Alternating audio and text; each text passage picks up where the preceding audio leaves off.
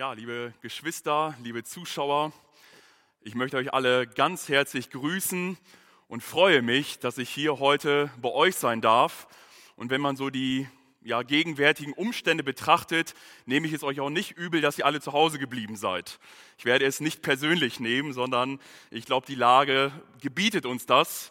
Aber so komme ich halt zu euch. Ich weiß nicht, wo ich gerade jetzt bei euch bin, im Wohnzimmer, im Schlafzimmer, wo auch immer, aber ich freue mich, dass wir so gemeinsam den Gottesdienst feiern dürfen und dass auch ich hier bei euch sein darf und dass wir die Zusammenarbeit als Gemeinden auch auf dieser Weise erleben und stärken dürfen. Ja, das Thema der Predigt, worüber wir uns Gedanken machen wollen, ist eigentlich schon durch den ganzen Gottesdienst hindurch geklungen. Und zwar soll es um die Ewigkeitsperspektive gehen. Ich habe meine Predigt überschrieben mit dem Titel Leben im Blick der Ewigkeit. Oder anders gesagt, wie die Ewigkeitsperspektive unser, dein und mein Leben beeinflusst. Und ich möchte gerne aus dem Hebräerbrief lesen, Kapitel 13, den Vers 14. Vielleicht habt ihr eine Bibel gerade zur Hand, dann nehmt sie doch und schlagt auf im Hebräerbrief, Kapitel 13 und 14, sonst wird der Bibeltext auch jetzt hier einmal eingeblendet. Hier heißt es in Gottes Wort, Hebräer 13, Vers 14, denn wir haben hier keine bleibende Stadt, sondern die zukünftige suchen wir. Denn wir haben hier keine bleibende Stadt, sondern die zukünftige suchen wir. Ich habe mal zwei Glasscheiben mitgebracht. Und diese zwei Glasscheiben sind zwei ganz gewöhnliche Glasscheiben, die aber sich doch ganz grundlegend unterscheiden. Die eine Glasscheibe, die wird euch sicherlich bekannt sein, die benutzen wir wahrscheinlich jeden Tag. Diese Glasscheibe ist ein Spiegel. Das heißt, man schaut hier hinein und man sieht sich selber. Die andere Glasscheibe ist gewissermaßen wie ein Fenster. Man schaut auf die Glasscheibe und man sieht hindurch. Man sieht dadurch etwas anderes.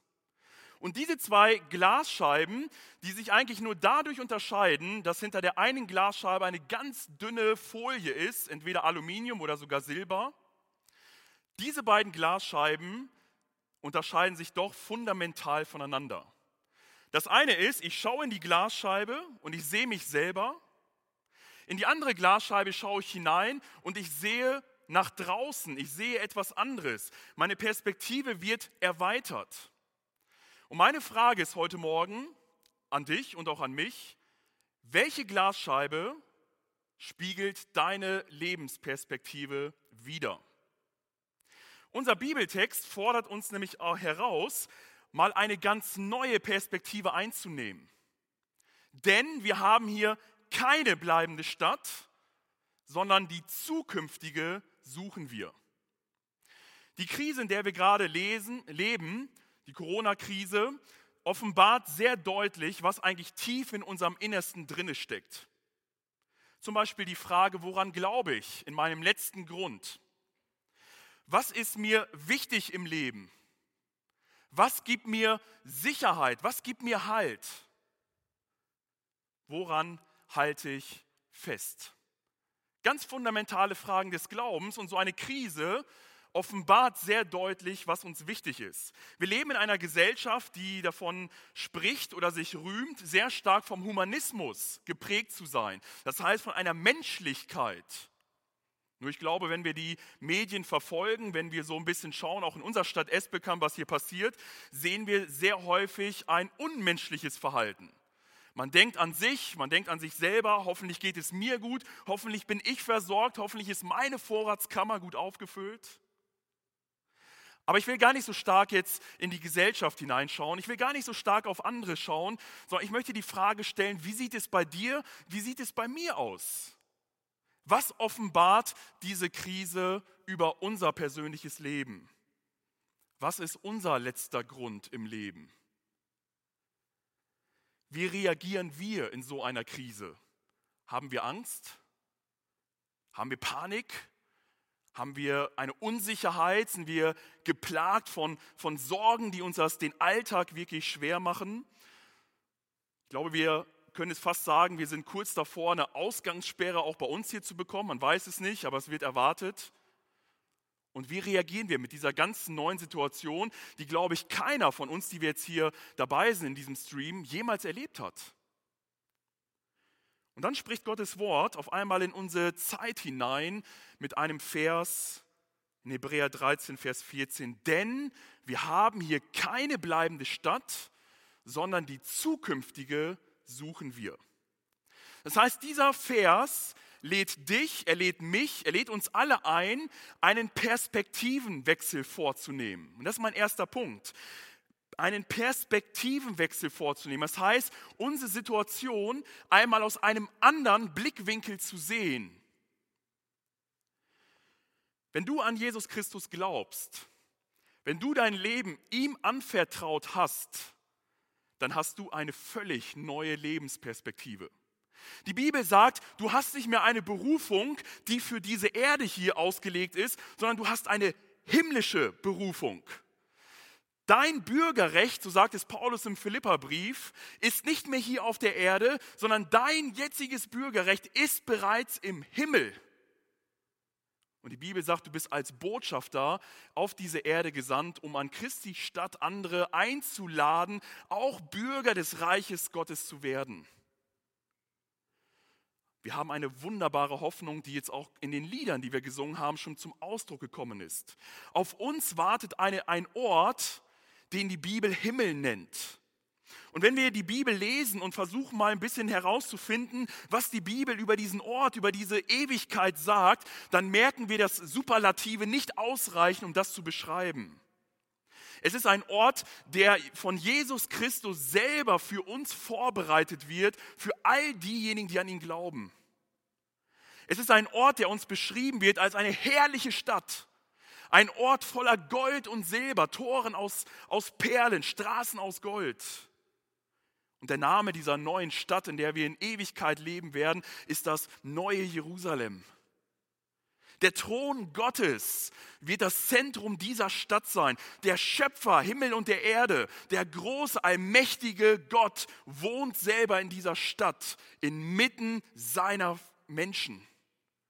Und es braucht auch keine Sonne mehr, es braucht keine Lampen und Laternen mehr, sondern Gott selber und seine Herrlichkeit wird ausstrahlen und alles hell erleuchten.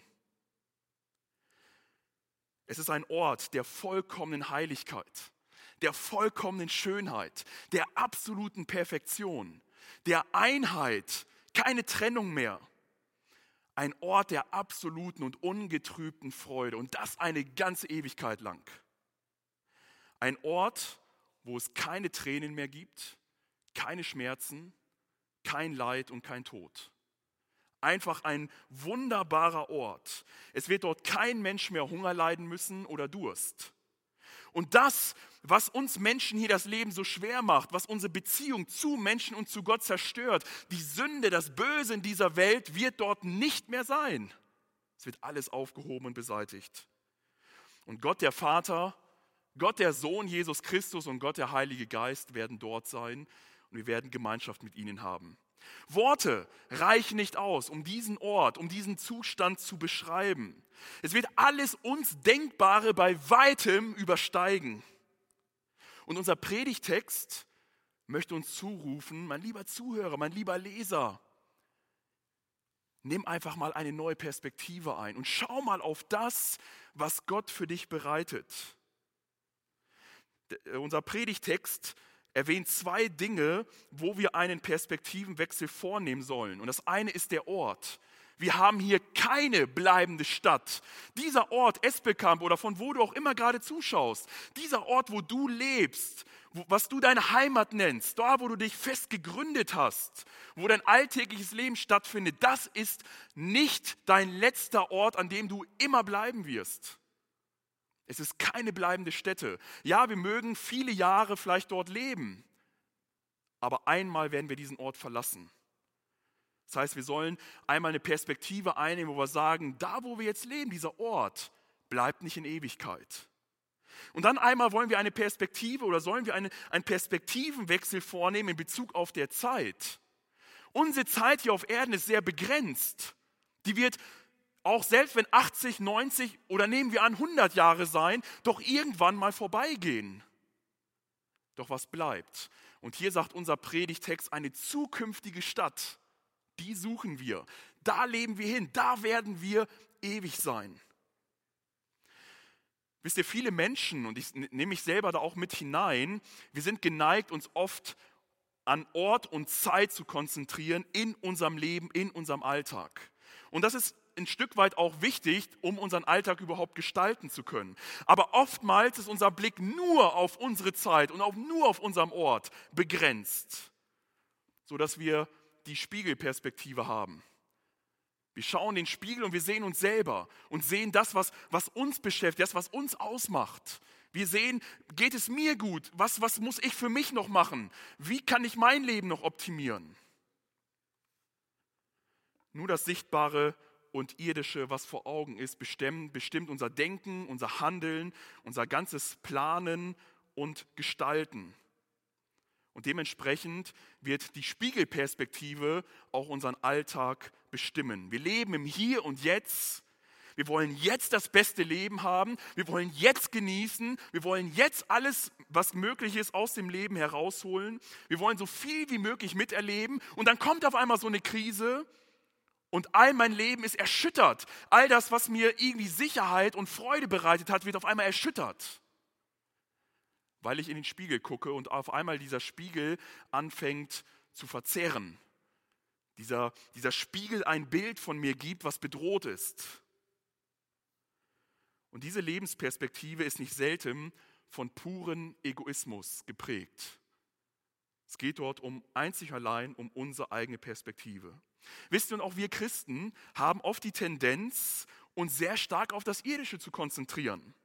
Auch wir richten uns oft unser Leben so ein, als ob wir nicht daran glauben, dass wir einmal in den Himmel kommen werden. Doch unser Predigtext möchte dem Spiegel gewissermaßen die Folie entreißen und uns eine Fensterperspektive geben einen Blick in einen anderen Raum, einen Blick aus, aus meinem Umfeld heraus, in eine, eine neue Dimension, in eine neue Zeit hinein, in, in einen Bereich hinein, der, der geprägt ist von etwas anderem außerhalb von mir selber. Und dieser Bibeltext möchte klar machen, dass unser, unser Denken und unser Handeln vom Irdischen einmal weggenommen wird und dass wir die Ewigkeit in unser Denken, in unser Handeln mit hineinnehmen.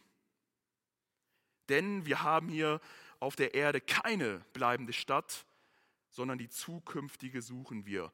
Das heißt, der Text fordert uns heraus, unser eigenes Leben zu überprüfen aus Sicht der Ewigkeit.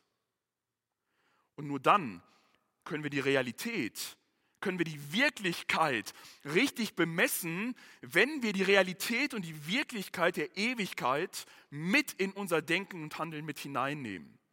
Viele von euch kennen das Beispiel, ich habe es zum allerersten Mal bei Francis Chan gesehen, der genau diese Relation zwischen unserem irdischen Leben und der Ewigkeit in einer Predigt versucht hat darzustellen mit einem Seil.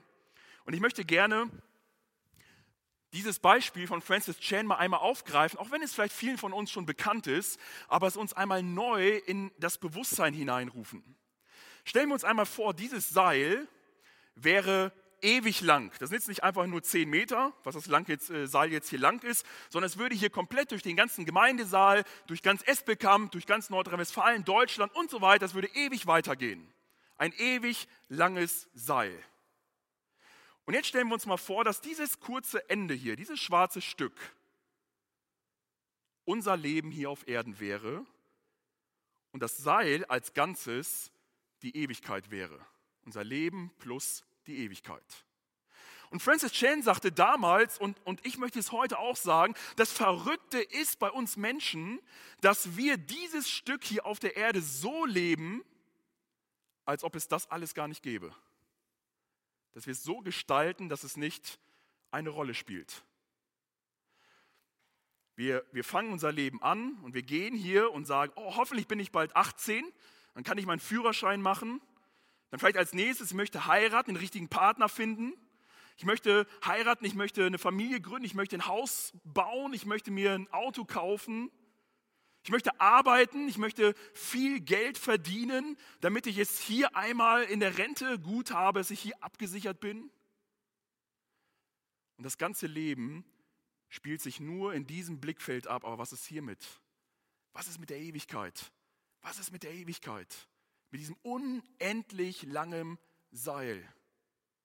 Und die Ewigkeitsperspektive möchte uns vor Augen führen, dass wir nicht nur dieses kleine schwarze Stück im Blick haben, sondern dass wir mal versuchen, das ganze Seil mit, seiner, mit seinem ganzen Ausmaß in den Blick zu bekommen. Die Ewigkeitsperspektive oder auch die Fensterperspektive möchte uns dabei helfen, dass wir unsere Überzeugungen, Ereignisse, Entscheidungen und Handlungen unseres Lebens aus Blick der Ewigkeit betrachten. Und nicht nur betrachten, sondern auch bewerten.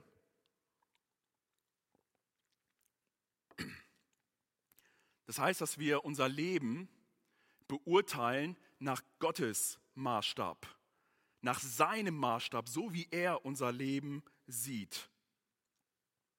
Und deswegen merken wir auch, zweiter Punkt, dass diese Ewigkeitsperspektive einen großen Anspruch an dein und an mein Leben hat. Entschuldigt bitte.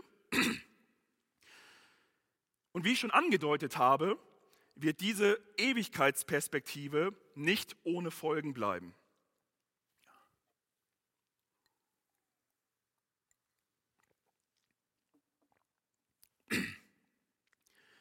Wir werden wahrscheinlich feststellen, dass vieles in unserem Leben, was uns wert und wichtig war, dass das auf einmal aus Blick der Ewigkeit überhaupt nicht mehr wichtig ist.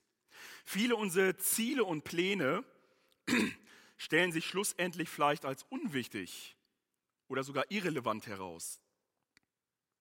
Und so macht die Ewigkeitsperspektive für dein und für mein Leben klar, dass wir unser Leben vielleicht sogar verändern müssen dass wir es so betrachten müssen, wie Gott es sieht.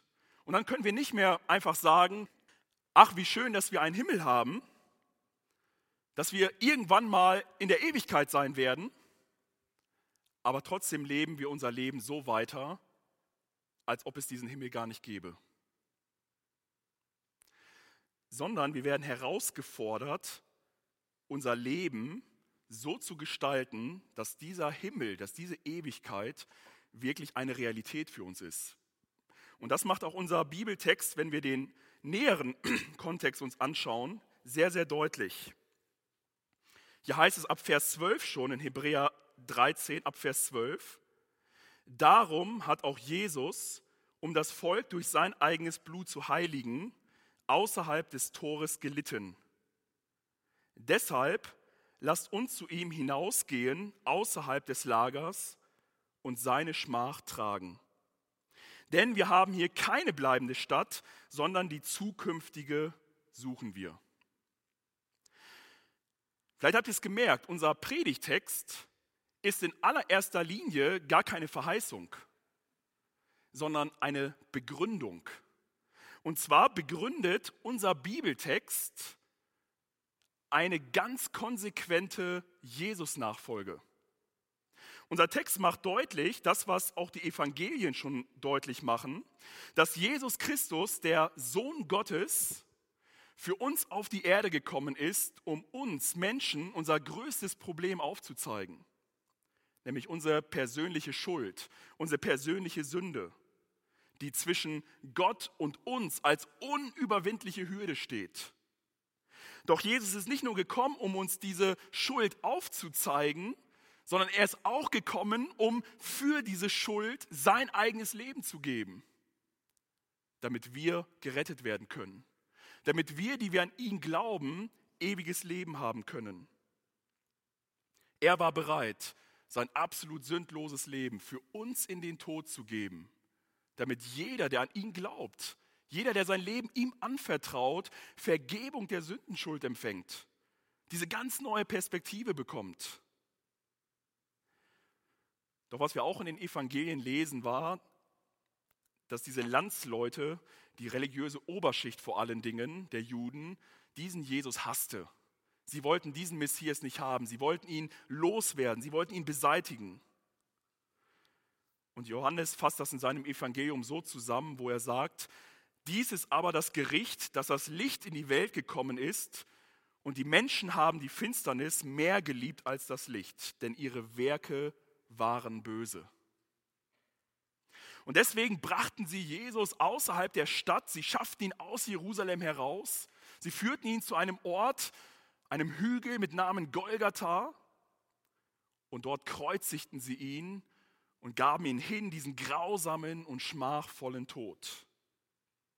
Und weil Jesus außerhalb dieser, dieses, dieser, dieser, dieser gottfernen Stadt Menschen, die Jesus und Gott nicht wollten, die in ihrer eigenen Religiosität weiterleben wollten, weil, weil sie ihn nicht wollten und ihn außerhalb der Stadt geschaffen haben, sagt jetzt der Hebräerschreiber, sollen auch wir hinausgehen mit Jesus aus dem gottfeindlichen System, um wirklich für Gott da zu sein, für Jesus da zu sein. Dankeschön.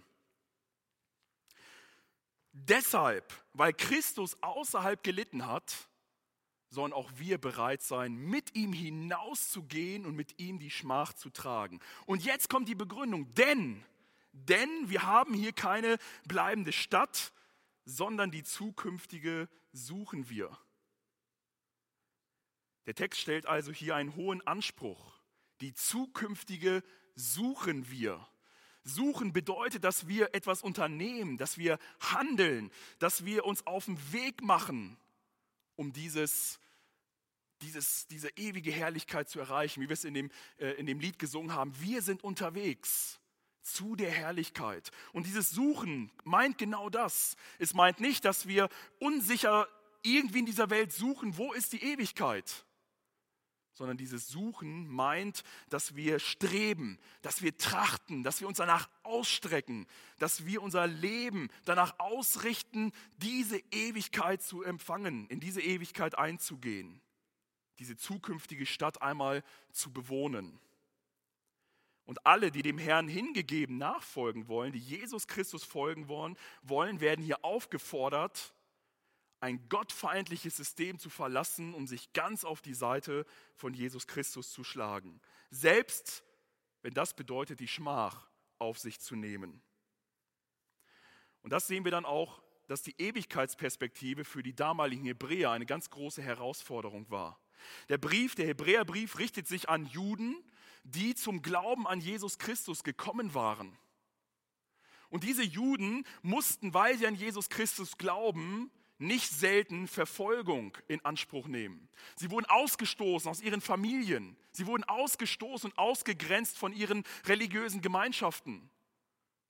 Ja, teilweise mussten sie sogar fliehen, mussten sie sich in umliegende Städte oder in umliegende Länder begeben, um letztendlich nicht unter dem Zorn und der Verfolgung ihrer Landsleute zu geraten. In Jerusalem da wurde noch der Tempeldienst betrieben, es wurden noch Opfer gebracht.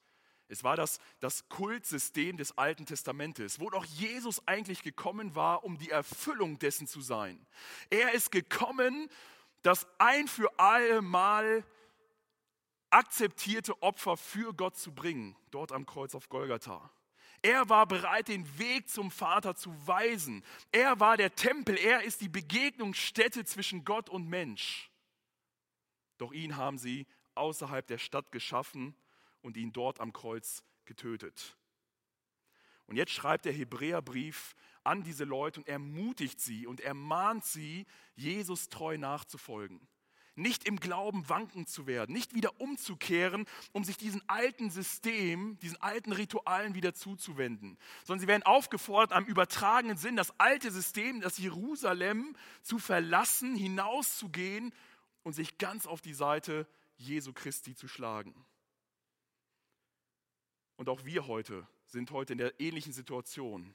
Auch wir leben heute im 21. Jahrhundert und wir haben kein Jerusalem mehr, in dem wir als Christen irgendwie anbeten oder wo Opfer gebracht werden.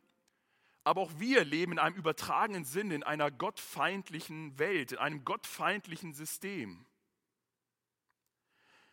Und auch wir sind in der Gefahr, uns das hier bequem einzurichten. immer wieder so zu denken wie die Welt, immer wieder so zu handeln wie die Welt, wie dieses System, was Gott nicht kennt, was Gott ablehnt, was seine Maßstäbe und sein Wort nicht möchte, sich diesem System anzupassen. Und auch wir werden aufgefordert, unser Leben ganz Jesus Christus zu übergeben, uns ganz auf die Seite Jesu Christi zu schlagen, selbst wenn es bedeutet, dass wir außerhalb der Stadt im übertragenen Sinne gehen müssen und die Schmach Christi zu tragen. Und auch uns, wie den Hebräern, wird diese Verheißung vor Augen geführt und diese Begründung, denn hier auf der Erde ist nicht unser letzter Ort. Hier ist nicht unser endgültiger, äh, endgültiger Ort, an dem wir ewig bleiben werden sondern wir haben eine zukünftige Stadt, die wir suchen. Ist es aber nicht leider so, dass wir häufig diese Perspektive aus den Augen verlieren? Und so fragt Philipp Jensi in einem äh, sehr herausfordernden Zitat, was ich gerne lesen möchte, wo es heißt, die meisten Christen glauben an ein Leben nach dem Tod, doch kaum einer spricht davon. Die meisten Christen glauben, dass wir in Ewigkeit an einem wunderbaren Ort, Himmel genannt, sein werden. Aber ist es nicht schon etwas bizarr, dass wir oft unser Leben so gestalten, als ob es den Himmel überhaupt nicht gibt? Dass uns der Himmel überhaupt nicht interessiert? Und C.S. Lewis schreibt in seinem bekannten Buch Pardon, ich bin Christ, wenn Sie in die Geschichtsbücher schauen, werden Sie feststellen, dass die Christen, die am meisten für die gegenwärtige Welt getan haben, gerade diejenigen waren, die am höchsten von der zukünftigen Welt dachten. Erst seit die meisten Christen aufgehört haben, an die andere Welt zu denken, sind sie in dieser Welt so wirkungslos geworden. Und ich glaube, das, was Philipp Jensi oder auch C.S. Lewis hier auf den Punkt bringt, ist ein Stück weit wahr. Manchmal wirft man ja den Christen vor, dass ihnen die Welt überhaupt nicht interessiert. Dass sie sagen, naja, nach uns die Sintflut, wir leben für einen Himmel, das ist eh uns alles egal. Doch gerade das, was Louis hier erwähnt und die Kirchengeschichte zeigt, beweist genau das Gegenteil. Christen, die nicht ständig in den Spiegel schauen, die nur danach fragen, wie kann ich das Beste für mich aus dem Leben herausholen, sondern die eine Fensterperspektive haben, die in eine neue Welt hineinschauen, die auch die Möglichkeit haben, den Mitmenschen zu sehen sind Menschen, die anfangen, wirklich effektiv auch in dieser Welt zu leben, zu dienen, Barmherzigkeit zu üben, Menschen die Versöhnung zu Gott nahezulegen, diakonische Dienste und so weiter. Erst das wird wirklich möglich, wenn ich von der Spiegelperspektive zu einer Fensterperspektive komme, ja zur Ewigkeitsperspektive komme. Und so möchte ich uns wirklich jetzt in Kürze einige Bereiche vor Augen halten, wo die Ewigkeitsperspektive eine ganz große Rolle spielt. Man könnte über jeden dieser Punkte eine einzelne Predigt machen. Ich möchte sie aber nur kurz streifen, um uns deutlich zu machen, dass die Bibel ganz viele Bereiche unseres Lebens anspricht und sie aus einer völlig anderen Perspektive beurteilt und uns einlädt, uns herausfordert, es ebenso mit der Bibel zu tun. Und das Erste, was wir sehen können, ist die Welt. Und hier sind nicht einfach die Menschen gemeint, wie es in Johannes 3, Vers 16 heißt, dass Gott diese Menschen über alles liebt, dass er bereit war, seinen Sohn hinzugeben. Sondern wenn hier die Welt, die Bibel von Welt spricht, dann ist immer ein gottfeindliches, dämonisches, satanisches System gemeint, was Gott ablehnt, ihn nicht möchte, ihn hinausdrängen möchte. Und von dieser Welt, sagt uns die Bibel ganz eindeutig, sollen wir uns distanzieren. In Römer 12, Vers 2 zum Beispiel sagt Paulus den Christen, seid nicht gleichförmig dieser Welt, sondern werdet verwandelt in eurem Denken durch die Erneuerung eures Sinnes. Oder in 1. Johannes 2, 15 bis 17, wo dann Johannes noch hinzufügt, habt nicht lieb, liebt nicht das, was die Welt euch hier anbietet, euch verkaufen will als, als ewig gültige Maßstäbe. Augenlust, Fleischeslust, Hochmut des Lebens, man könnte sagen, die Spiegelperspektive, die die Welt dir anbieten möchte. Und was ist die Begründung, die Johannes hier gibt? Denn die Welt vergeht und ihre Begierden. Mal abgesehen davon, dass vieles, was die Welt uns vor Augen hält, böse und sündig und schlecht ist, ist es vor allen Dingen Dinge, die irdisch und zeitlich sind. Und Johannes sagt, all das all die Freuden, all das, was du in dieser Welt vielleicht erreichen kannst, es wird vergehen. Es hat keinen Bestand. Es wird dir irgendwann durch die Finger durchrieseln. Und er sagt dann weiter, wer aber den Willen Gottes tut, der bleibt in Ewigkeit. Wer aber den Willen Gottes tut, bleibt in Ewigkeit. Etwas, was damit sehr eng verbunden ist mit der Welt, ist die Heiligung. Wir sollen uns also nicht nur von der Welt absondern, sondern wir sollen uns vielmehr Gott zur Verfügung stellen. Wir sollen unser Leben ganz Gott geben. Wir sollen unser Leben Gott weihen. Und das bezeichnet die Bibel als Heiligung, dass wir zu seiner Ehre leben, dass wir ihm dienen, dass wir unser Leben nach ihm ausrichten. Und auch diese Heiligung wird begründet aus der Ewigkeitsperspektive. In 2. Petrus Kapitel 3, die Verse 11 bis 13, da beschreibt äh, Petrus sehr deutlich, dass diese Welt vergehen wird. All die Elemente, die ganze Erde, es wird alles einmal ein Ende haben. Diese Welt, so wie wir sie kennen, kommt an ein Ende. Und er sagt, ihr, die ihr das wisst, die ihr in der Bibel schon darüber lesen könnt, die ihr gewissermaßen durchs Fenster geschaut habt, ihr solltet jetzt Leute sein, die in einem heiligen Leben für Gott leben, für Gott da sind. Und dann kommt auch die Begründung, die Petrus gibt. Wir erwarten aber nach der, seiner Verheißung einen neuen Himmel und eine neue Erde, in denen Gerechtigkeit wohnt, wo wirklich Gott Gerechtigkeit herstellen wird. Ein weiterer Punkt ist die Reinigung.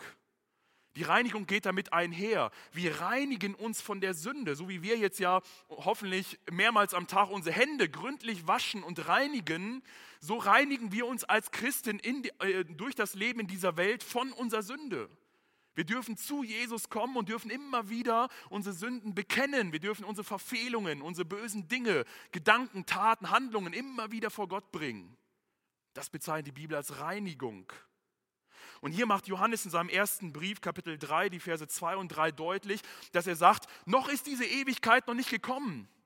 Aber wenn die Ewigkeit kommen wird, dann wissen wir Christen, dass wir Jesus Christus gleichgestaltet sein werden. Wir werden sein wie er. Und jetzt kommt die Begründung, weil wir diese Hoffnung haben, einmal Jesus zu sehen, einmal so zu sein wie er, reinigen wir uns jetzt schon in dieser Welt, so wie Jesus selber vollkommen rein ist. Reinigung aus Sicht der Ewigkeitsperspektive. Dann ist es das Geld.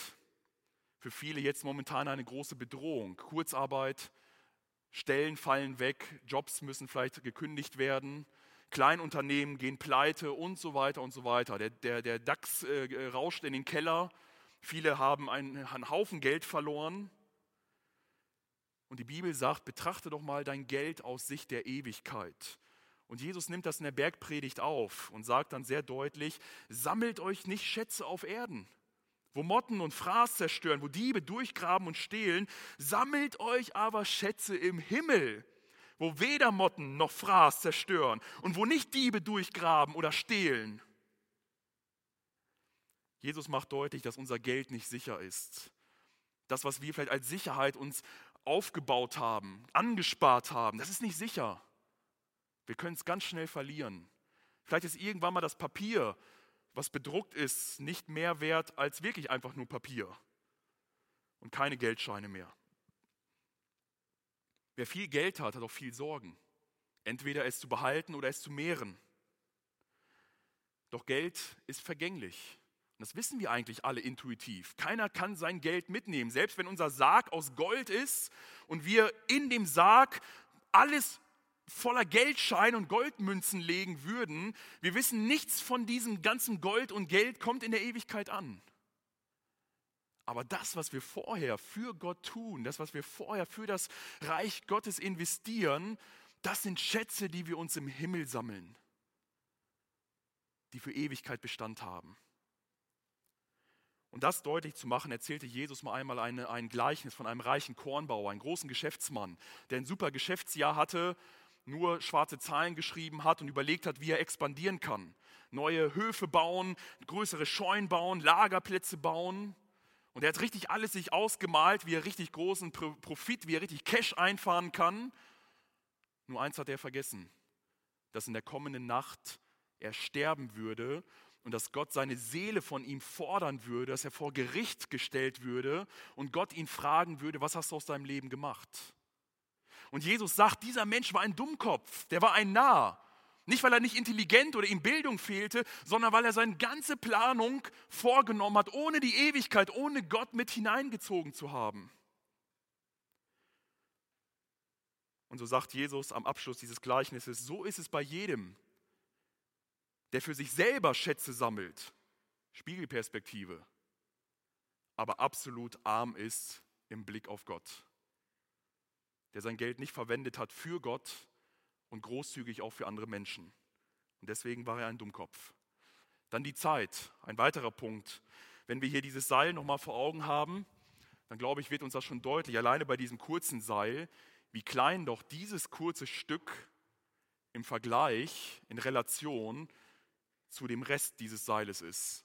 Und das, das ist ein Bild, was absolut hinkt, weil die Ewigkeit ist außerhalb von Raum und Zeit.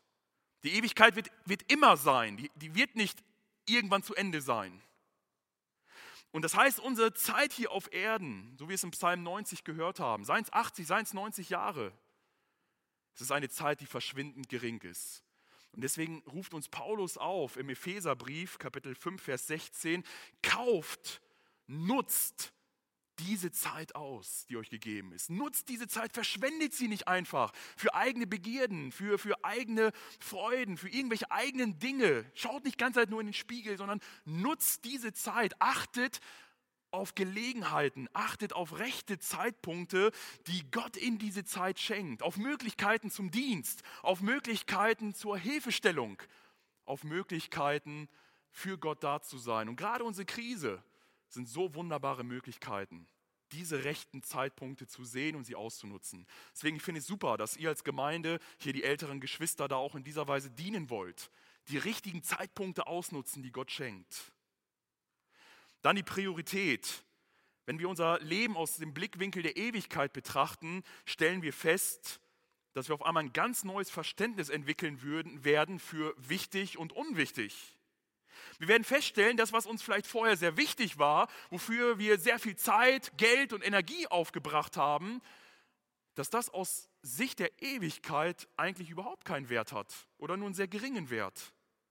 Und anderes, was wir vielleicht völlig vernachlässigt haben, aus der Ewigkeit gesehen einen riesengroßen Gewinn und riesengroßen Dienst und eine riesengroße Wichtigkeit hat. Oft sind es einfach nur die Sorgen, die uns bestimmen, unser Denken, unser Handeln. Und so setzen wir dann auch unsere Prioritäten. Wir planen unseren Tag nach unseren Bedürfnissen. Wie sieht es aus mit meinem Job? Wie sieht es aus mit meinem Geld, mit meiner Sicherheit? Wie sieht es aus mit Kleider? Wie sieht es aus mit Essen? Und das sind alles nicht schlechte Dinge, nicht, dass ihr mich falsch versteht. Aber die oberste Priorität sollte haben, so wie Jesus es ebenfalls in der Bergpredigt zum Ausdruck bringt, trachtet, suchet, aber zuerst nach dem Reich Gottes und nach seiner Gerechtigkeit. Dann wird euch alles andere hinzugefügt werden.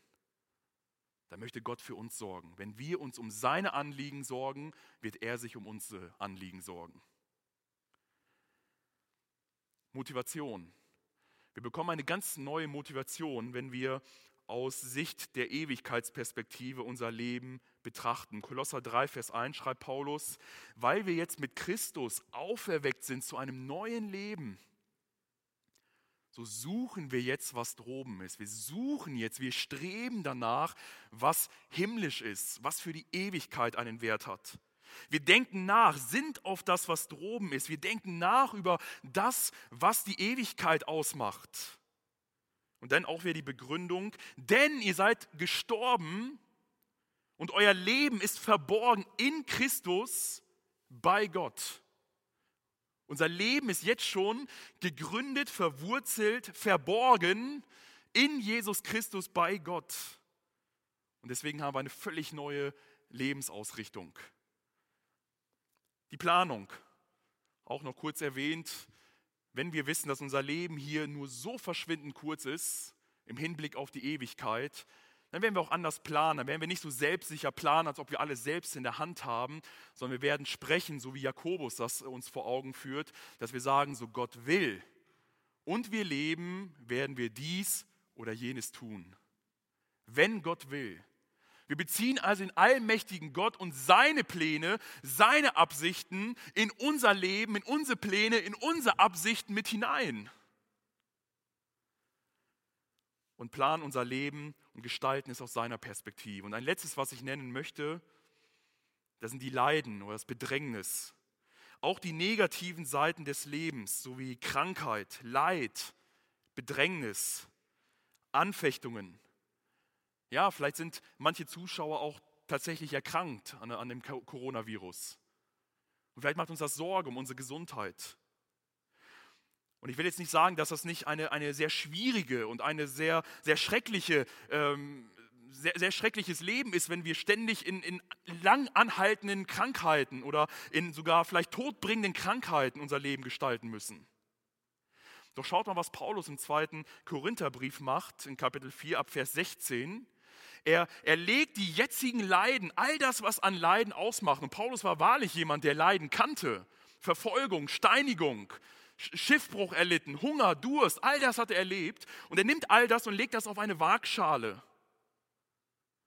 Und auf der anderen Seite legt er die überaus gewichtige, große Herrlichkeit, die bei Gott einmal sein wird.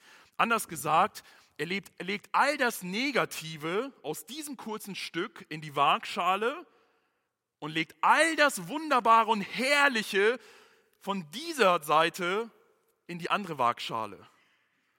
Und dann sagt er auf einmal, die Waagschale fällt so runter.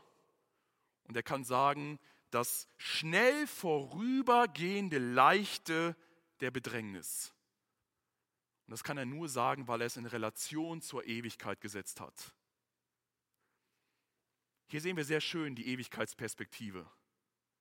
Wenn wir das vergleichen, unser jetziges Leiden, unsere Krankheit, die schwierige Situation, die wir vielleicht gerade durchmachen, mit dem vergleichen, was Gott für uns bereithält, dann erscheint das schnell, leicht und vorübergehend. Und wenn du gerade vielleicht jemand bist, auf dem mir den letzten Punkt gerade zutrifft, dass du Leid in deinem Leben erfährst, dass du Leid äh, erleben musst, durchleben musst, dann möchte ich ermutigen, vielleicht mal den zweiten Korintherbrief, Kapitel 4 zu lesen und sich davon Paulus mit hineinnehmen zu lassen in eine ganz neue Perspektive. Und das kann uns Trost, nein, das wird uns Trost und Zuversicht geben, weil wir sehen dürfen, wie wir es in dem Punkt vorher gesehen haben, unser Leben bereits verborgen ist in Christus bei Gott. Weil unser Bürgerrecht schon jetzt im Himmel ist. Und so möchte ich uns zum Abschluss noch kurz diese Ewigkeitsperspektive vor Augen führen, indem ich, wie der Hebräerbrief es macht, uns drei Leute vor Augen führen, die uns hier als Beispiele genannt werden, wie Menschen tatsächlich nach der Ewigkeitsperspektive gelebt haben. Vielleicht sagt jetzt jemand, Willi, was du da erzählst, das kann doch kein Mensch leben. Das ist doch viel zu herausfordernd. Und da möchte ich uns diese Beispiele für Augen führen. Das ist einmal Abraham, der uns hier erwähnt wird. Abraham lebte in Ur-Chaldea und Gott erscheint ihn und ruft ihn und sagt, du musst deine Familie verlassen, du musst dein Land verlassen, du musst deine Religion verlassen und dich einfach auf den Weg machen in ein Land, das ich dir zeigen werde. Absolut verrückt. Doch Abraham tut es. Abraham verlässt seine Familie, er verlässt sein Land, er verlässt alle seine Götter und glaubt diesem lebendigen Gott Yahweh und er macht sich auf dem Weg. Und warum macht er das? Der Hebräerbrief erklärt es. Denn, in Vers 10, denn er erwartete die Stadt, die Grundlagen hat und deren Baumeister und Schöpfer Gott ist. Abraham sah in Glauben etwas, was noch nicht da war, aber er konnte etwas sehen. Er schaute durch ein Fenster hindurch und sah die Verheißungen Gottes. Er sah die Möglichkeiten Gottes. Er sah die Stadt, die Gott einmal errichten wird. Und weil er diese Stadt sah im Glauben, machte er sich auf den Weg und handelte. Der nächste ist Mose, ein weiterer großer Mann Gottes, der über ganz äh, kuriose Umstände eigentlich von einem Sklavenvolk, den Juden, an den Königshof des Pharaos kam, zu der Tochter. Und er wurde dort aufgezogen, er wurde unterrichtet, hatte die bestmögliche Bildung der damaligen Zeit, hatte den Luxus, den man sich nur vorstellen kann der damaligen Zeit. Und dieser Mose entschied sich, als er alt genug war, den ganzen Königshof, den Reichtum, die Karriere, die Macht und den Einfluss, der damit einherging, all dem den Rücken zu kehren und sich wieder eins zu machen mit dem Sklavenvolk der Juden. Und wir fragen uns wieder, war verrückt, warum macht er sowas? Der war auf der Sonnenseite des Lebens und entscheidet sich, sich wieder eins zu machen mit einem Sklavenvolk. Auch hier gibt uns die, der Hebräerbrief die Begründung. Er wollte nicht den zeitlichen Genuss der Sünde, weil er die Schmach des Christus für einen größeren Reichtum ansah. Und jetzt kommt es, denn er schaute auf die Belohnung. Er schaute auf die Belohnung. Er schaute hindurch und sah im Glauben etwas und hat das in einer Relation gesehen, wo er wusste, all das, was Gott mir geben kann, ist mehr als alles, was der Pharao mit seinem ganzen Hofstaat mir jemals bieten kann. Und er glaubte Gott und er war bereit, die kurzfristige Schmach Christi in Kauf zu nehmen, weil er auf die Belohnung sah, die Gott für ihn bereithielt. Das letzte Beispiel, was uns hier im Hebräerbrief gebracht wird, sind noch mehr, aber das letzte, was ich bringen möchte, ist Jesus selber. In Hebräer 12, Vers 1 beziehungsweise auf 2 werden wir aufgefordert, dass wir einmal hinschauen sollen zu Jesus. Schaut hin zu Jesus, dem Anfänger und Vollender des Glaubens. Und jetzt kommt es, der um der vor ihm liegenden Freude willen das heißt, Jesus sah durch das Fenster hindurch zu einer Freude, zu einer Herrlichkeit. Er sah zu einem Resultat, was, was über alle Maßen große Auswirkungen haben wird. Und weil er das sah, war er bereit, die Schande nicht zu achten und das Kreuz zu erdulden. Er ließ sich schlagen, er ließ sich foltern, er ließ sich martern, er ließ sich anspucken, eine Dornkrone aufs Haupt setzen, er ließ sich dort schmachvoll an dieses Kreuz schlagen, weil er hindurch sah, und eine große Freude sah. Und was war das für eine Freude? Dass du und dass ich gerettet werden können durch dieses Opfer, was Christus für uns vollbracht hat. Und deswegen ist uns Christus so ein großes Vorbild. Schaut hin zu ihm. Ja, vielleicht müssen wir auch durch eine, eine schwierige Situation hindurch, aber lasst uns hinschauen auf das, was auf uns wartet. Ich möchte uns ermutigen. Manchmal frage ich mich, warum bin ich, warum sind wir manchmal so, so äh, gefangen von diesen irdischen Dingen und warum begeistert uns so wenig auf der Himmel und all die Herrlichkeit? Und ich habe die Befürchtung, dass wir folgende Frage, die John Piper uns vor Augen führt, leider oft mit Ja beantworten. Und diese entscheidende Frage für unsere Generation und für jede Generation ist diese. Wenn du in einen Himmel kommen könntest, ohne Krankheit, mit allen Freunden auf der Erde, die du je hattest, mit all deinen Leibgerichten und mit all deinen Hobbys und Freizeitaktivitäten, die dir jemals Spaß machten, mit all den natürlichen Schönheiten, die du je sahst, mit all den körperlichen Freuden, die du je schmecktest, ohne menschlichen Streit, ohne irgendwelche Naturkatastrophen, wärst du zufrieden im Himmel wenn Christus nicht da wäre? Und ich habe mich diese Frage selber wirklich mal gestellt. Und ich glaube, manchmal würde ich sagen, ja, ich wäre zufrieden. Ich bin zufrieden, wenn ich gesund bin. Ich bin zufrieden, dass ich ein gutes Einkommen habe. Wir wohnen auch sehr schön. Ich bin zufrieden, wir haben ein Auto. Wir, wir leben hier in einem Land, wo wir gut abgesichert sind. Und deswegen denke ich so wenig an den Himmel, weil ich denke, es ist wunderbar. Aber wenn uns das Wichtigste des Himmels, und was ist das Wichtigste des Himmels? Es ist die Person Jesus Christus. Wenn diese Person uns über alles wichtig ist, dann wird der Himmel uns auch eine ganz, ganz große Freude sein. Wisst ihr, wenn ich jetzt verheiratet bin, was ich bin, und meine Frau eigentlich ständig betrügen würde, ich würde ständig mit anderen Frauen flirten, ich würde ständig mal am Wochenende mit anderen Frauen unterwegs sein, würde irgendwie so neben meiner Frau nur daherleben, mal vielleicht mal hier und da mal kurz ein Wort miteinander wechseln, mal hier und da was absprechen. Und dann würde jemand zu mir kommen und sagen, Willi, du wirst in Ewigkeit mit dieser Frau die Zeit verbringen. Meint ihr, es wäre eine große Freude? Ganz anders, wenn wir Verlobte, Pärchen fragen würden, die so richtig verliebt ineinander sind. Für die wäre das Allergrößte, Tag und Nacht zusammen zu sein. Und wisst ihr, diese Krise kann eine, eine ganz tiefe Frage in unserem Herzen aufkommen lassen. Wie sehr lieben wir Jesus? Sind wir auch, dass wir sagen, ja, uns kann man alles nehmen, aber Jesus geben wir nicht mehr her. Ich liebe Jesus über alles. Er ist der Grund meines Glaubens, er ist der Grund meiner Hoffnung, er ist der Grund meiner Zuversicht. Und deswegen ist ein Himmel kein Himmel, wo Jesus nicht das Zentrum dieses Ortes ist. Und das war für den Apostel Paulus zum Beispiel sonnenklar, der seine ganze Karriere, all seine Vorzüge im Leben, alles hinter sich gelassen hat. Er sagte, ich achte alles für Dreck, wenn ich nur Jesus Christus gewinne. Ich erachte alles für Schaden, wenn ich nur ein Stück mehr von ihm erhaschen kann, noch mehr ihn sehen kann, noch mehr von ihm erfahren kann.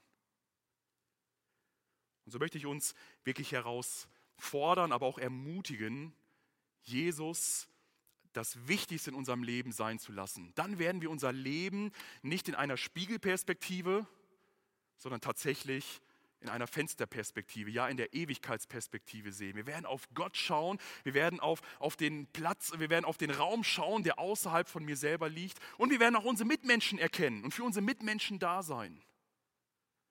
Das wünsche ich uns von, äh, von ganzem Herzen. Ich habe von Anfang an gesagt, was ist dein einziger Trost im Leben und im Sterben?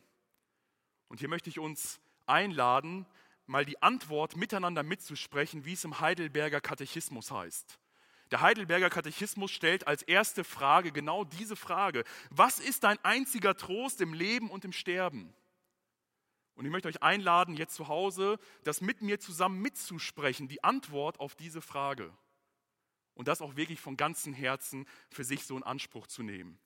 Was ist dein einziger Trost im Leben und im Sterben? Ihr dürft gerne mit mir mitsprechen dass ich mit Leib und Seele im Leben und im Sterben nicht mir, sondern meinem getreuen Heiland Jesus Christus gehöre.